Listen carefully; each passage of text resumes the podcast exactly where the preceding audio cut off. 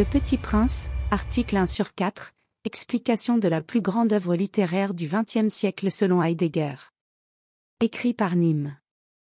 Le 29 décembre 1935, accompagné de son mécanicien André Prévost, Antoine de Saint-Exupéry part pour un raid Paris-Saigon, pour battre le record d'André Japy qui quelques jours plus tôt a relié Paris à Saigon en 3 jours et 15 heures. Vers 3 heures du matin le 30 décembre, l'avion heurte un plateau rocheux. Les deux aviateurs sont indemnes mais perdus dans le désert libyque, en Égypte. Ils connaissent alors trois jours d'errance, sans on y vivre, avant un sauvetage inespéré. Saint-Exupéry se mettra alors depuis à dessiner un petit bonhomme avant de lui consacrer un livre qui paraîtra en 1943. Ainsi est né Le Petit Prince, un livre pour enfants, mais l'enfant qui sommeille en nous, écrit par un homme perdu dans le désert qui ne désirait qu'une chose, retourner dans son pays, le pays de l'enfance. Dans tout homme véritable se cache un enfant, un enfant qui veut jouer. Nietzsche, ainsi parlait Zarathustra. En face de ce désert transfiguré je me souviens des jeux de mon enfance, du parc sombre et doré que nous avions peuplé de Dieu, du royaume sans limite que nous tirions de ce kilomètre carré jamais entièrement connu, jamais entièrement fouillé. Nous formions une civilisation close, où les pas avaient un goût, où les choses avaient un sens qui n'était permis dans aucune autre. Que reste-t-il lorsque, devenu homme, on vit sous d'autres lois, du parc plein d'ombre de l'enfance, magique, glacé, brûlant, dont maintenant, lorsque l'on y revient, on longe avec une sorte de désespoir, de l'extérieur, le petit mur de pierre grise, s'étonnant de trouver fermé clan une enceinte aussi étroite, une province dont on avait fait son infini, et comprenant que dans cet infini on ne rentrera jamais plus, car c'est dans le jeu, et non dans le parc, qu'il faudrait rentrer. Antoine de Saint-Exupéry, Terre des Hommes. Je ne suis pas bien sûr d'avoir vécu depuis l'enfance. Antoine de Saint-Exupéry, Lettre à sa mère, Gallimard. Un livre bien plus profond qu'il n'y paraît au premier abord si on s'arrête à une lecture superficielle, et c'est d'ailleurs tout le sens du livre qui nous est délivré quand le renard dit On ne voit bien qu'avec le cœur. L'essentiel est invisible pour les yeux. Il nous appelle à dépasser l'apparence, ce qu'on voit, y compris ce qu'on lit. Il nous revient d'aller au-delà des mots employés afin de toucher au cœur, à l'être, du message que veut nous faire passer Saint-Exupéry dans Le Petit Prince. Un être invisible et indicible. L'homme sait ce qui est, non point ce qui s'exprime. Certes, le but de toute conscience est d'exprimer ce qui est, mais l'expression est œuvre difficile, lente et tortueuse, et l'erreur est de croire que n'est pas ce qui ne peut d'abord s'énoncer. Car énoncer et concevoir ont même sens mais est faible la part de l'homme que j'ai jusqu'à aujourd'hui appris à concevoir. Or, ce que j'ai conçu un jour n'en existait pas moins la veille, et je me leur si j'imagine que ce que je ne puis exprimer de l'homme n'est point digne d'être considéré. Antoine de Saint-Exupéry, Citadelle. Heidegger y voyait le roman le plus important du XXe siècle, et il emportera dans la tombe les raisons d'un tel jugement.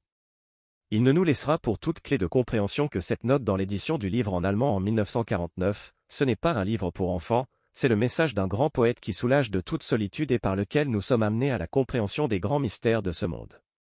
C'est le livre préféré du professeur Heidegger. Alors ce ne sera que spéculation, mais tentons de comprendre ce qu'Heidegger a vu dans cette fiction.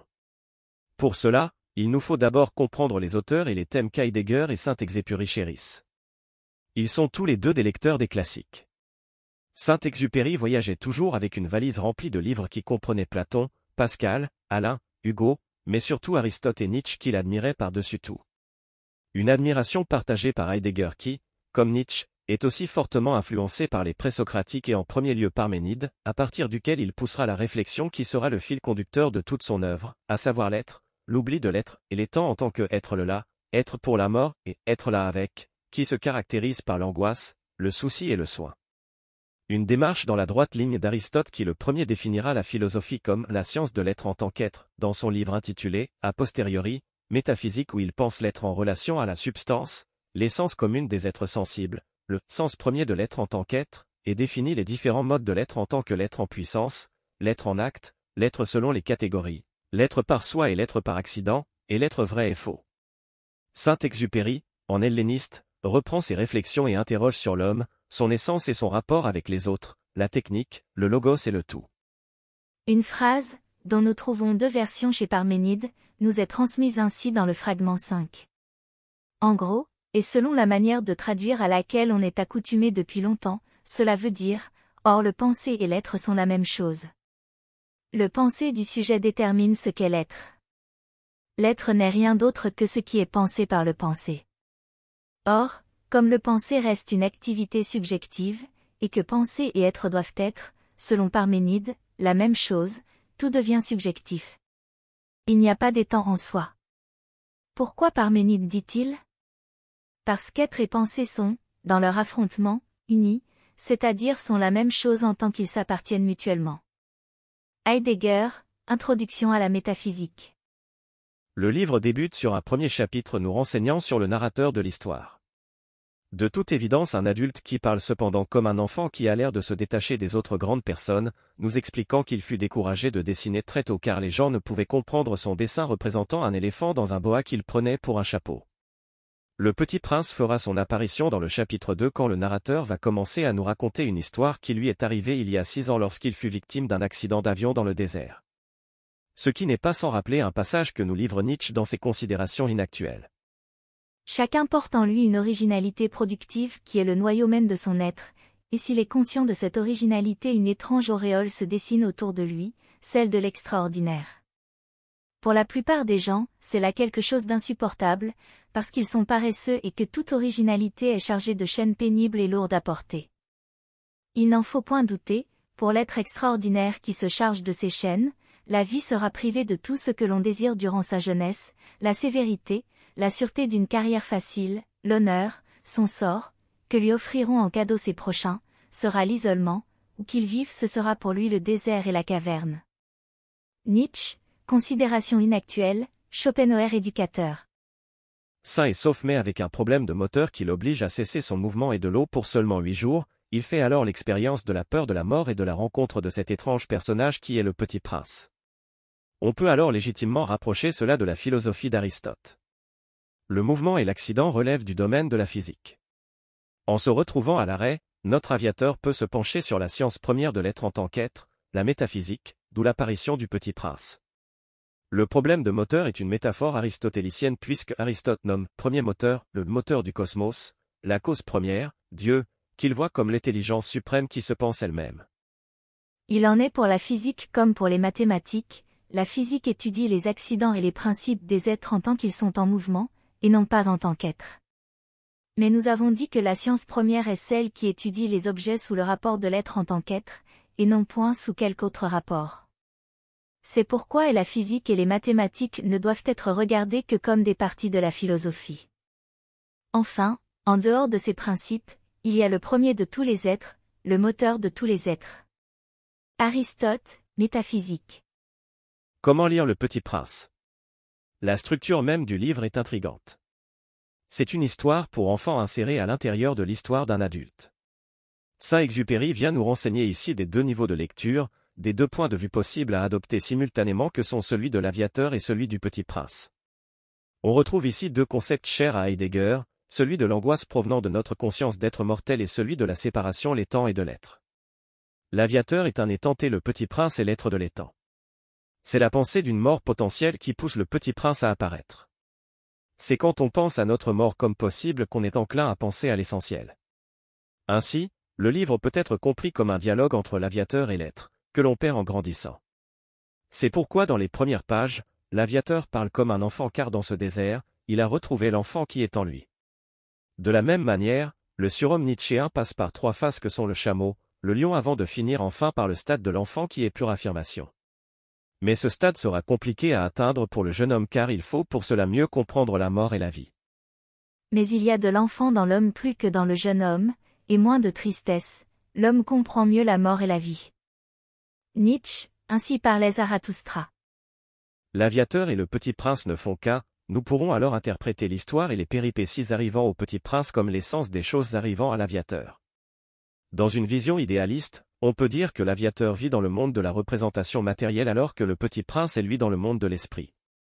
Les interactions entre les deux protagonistes auront alors lieu dans l'esprit de l'aviateur. C'est pourquoi le petit prince est selon les termes du narrateur, ni mort de fatigue, ni mort de faim, ni mort de soif, ni mort de peur, lorsque l'aviateur le rencontre au milieu du désert. Il vit dans le monde de l'esprit. Et que cherche le petit prince? Un mouton. Mais est-ce que c'est le petit prince qui cherche un mouton ou l'aviateur qui cherche un berger? Il demande alors à l'aviateur de lui dessiner un mouton. Aussitôt que ce dernier est dessiné il existe dans le monde de l'esprit, celui du petit prince, qui pourra alors l'emmener sur son astéroïde. Mais l'aviateur peine à proposer une version satisfaisante aux yeux du petit prince, jusqu'à ce qu'il dessine une boîte en indiquant que le mouton est à l'intérieur. Le petit prince en est ravi. Pourquoi? On retrouve ici le parallèle de Parménide entre l'être et la pensée. Mais plus encore, cela fait écho à la discussion au sujet de l'être et de l'imitation qu'on retrouve dans la République de Platon. Dans le livre 10 de la République, Platon rejette en bloc la poésie homérique et l'art en général au titre que cela relèverait de l'imitation et non de la vérité. L'art serait une mauvaise copie de la réalité qui serait elle-même une représentation imparfaite de la vérité existant dans le monde des idées qui est le niveau supérieur. Les idées sont les réalités immuables, éternelles, qui seules sont vraies. Elles sont la nature profonde des choses, leur essence. Ainsi, les moutons que l'on observe dans les champs sont une représentation imparfaite de l'être d'un mouton.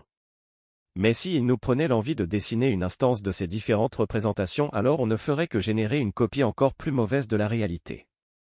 On copierait une chose qui est déjà une copie. C'est pourquoi tant que notre aviateur s'évertue à dessiner un mouton en se référant à une instance vue dans les champs, il ne peut satisfaire le petit prince qui souhaite obtenir la forme idéale d'un mouton. Il n'a alors pas d'autre choix que de le cacher pour y parvenir. Mais vois maintenant comment tu appelles cet artisan que voici. Lequel? Celui qui produit tous les objets que tous les artisans manuels font chacun pour son compte. Tu parles là d'un homme habile et admirable. Un instant, tu vas bientôt le déclarer encore plus admirable. Car ce même artisan manuel est non seulement en mesure de produire tous ces meubles, mais encore produit-il tous les végétaux qui proviennent de la terre, et il façonne tous les êtres vivants les autres êtres aussi bien que lui-même et en plus de cela, il fabrique la terre et le ciel, les dieux, et tout ce qui existe dans le ciel, et tout ce qui existe sous terre dans l'Hadès. Car au nombre de ces artisans, il faut compter aussi le peintre, n'est-ce pas? Oui, nécessairement. Mais tu vas me dire, je pense, que ce qu'il produit n'est pas véritable, et pourtant le peintre d'une certaine manière produit lui aussi un lit, n'est-ce pas? Oui, il produit lui aussi un lit apparent. Et le fabricant de lit, ne disais-tu pas tout à l'heure qu'il ne produit pas la forme qui est, affirmons-nous, ce qu'est un lit mais un lit particulier? Je l'ai dit, en effet. Dès lors, s'il ne produit pas ce qui est, il ne produit pas l'être, mais quelque chose qui en tant que tel ressemble à l'être, mais qui n'est pas l'être. Si quelqu'un affirmait que l'ouvrage du fabricant de lit ou de quelque autre artisan manuel constitue un être qui est complètement ce qu'il est, il risquerait de ne pas dire la vérité. Eh bien, ces lits constitueront trois lits distincts. Le premier est celui qui existe par nature, celui que, selon ma pensée, nous dirions l'œuvre d'un Dieu. De qui pourrait-il s'agir d'autre? Personne, je pense. Le deuxième lit est celui que le menuisier a fabriqué. Oui, dit-il. Le troisième lit est celui que le peintre a fabriqué, n'est-ce pas? Oui. Ainsi donc, peintre, fabricant de lits, Dieu, voilà les trois qui veillent aux trois espèces de lits. La République, livre X, Platon. Mais pourquoi un mouton? Laurence Vanin qui a consacré un livre à ce mouton nous indique que le petit prince ne choisit pas un mouton par hasard. Saint-Exupéry aurait fait ce choix car la maison qu'il habitait dans son enfance possédait une fontaine dont les robinets étaient en forme de tête de mouton. Explication possible puisque le petit prince aura soif à la fin et dira, le cœur peut avoir soif aussi et Saint-Exupéry dira de son côté je ai cette époque de toutes mes forces parce qu'on y meurt de soif. De la tragédie grecque, l'humanité, dans sa décadence, est tombé jusqu'au théâtre de M. Louis Verneuil, on ne peut guère aller plus loin. Siècle de la publicité, du système Bedeau, des régimes totalitaires et des armées sans clairon ni drapeau ni messe pour les morts. Je hais mon époque de toutes mes forces. L'homme y meurt de soif. Saint-Exupéry, lettre au général X. Notre décor est posé et nous pourrons dans les articles suivants plonger plus en détail dans l'analyse de l'œuvre elle-même qui suivra la trame du récit. Je crois que Le Petit Prince est une fiction mettant en avant le voyage du retour chez soi après un parcours initiatique visant à nous connecter à l'être, et que Le Petit Prince incarne lui-même l'être qui est en nous. De la même façon qu'Ulysse va chercher à rentrer chez lui afin de retrouver sa place en harmonie avec le cosmos, Le Petit Prince va nous apprendre à rentrer chez nous, dans le pays de l'enfance, où l'être nous attend. L'enfance, ce grand territoire d'où chacun est sorti. D'où suis-je? Je suis de mon enfance. Je suis de mon enfance comme d'un pays. Antoine de Saint-Exupéry, pilote de guerre. En ce moment, les disciples s'approchèrent de Jésus, et dirent, Qui donc est le plus grand dans le royaume des cieux? Jésus, ayant appelé un petit enfant, le plaça au milieu d'eux, et dit, Je vous le dis en vérité, si vous ne vous convertissez et si vous ne devenez comme les petits enfants, vous n'entrerez pas dans le royaume des cieux. Matthieu 18, 1. Cet audio vous a plu? Abonnez-vous à notre chaîne afin de recevoir tout notre contenu et soutenez-nous sur Tipeee, le lien est dans la description.